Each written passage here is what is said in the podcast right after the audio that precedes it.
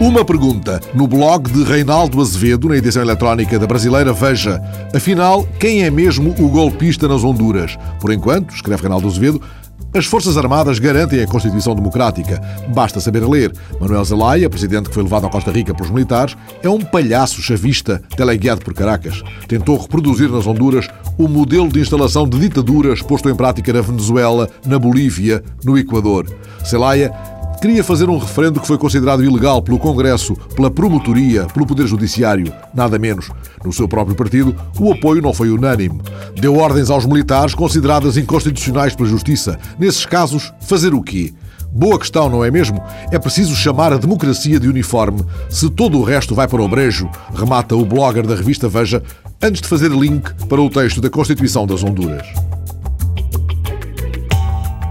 Uma tirada, de Roberto Benigni, na edição eletrónica de El País. Berlusconi é o maior clown. Benigni, que inicia amanhã a apresentação em Madrid do monólogo Tutto Dante, que cruza versos da Divina Comédia com referências a temas da atualidade italiana, responde à pergunta do El País. Berlusconi é um bom personagem para uma película, não? Oh Deus, é perfeito, é o maior, o maior clown.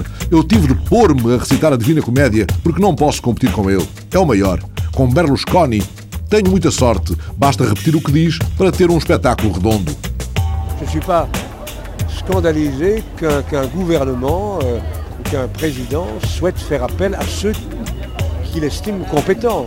Uma precisão de Jacques Lang na Europa, convidado por Sarkozy para Ministro da Cultura, declinou a proposta.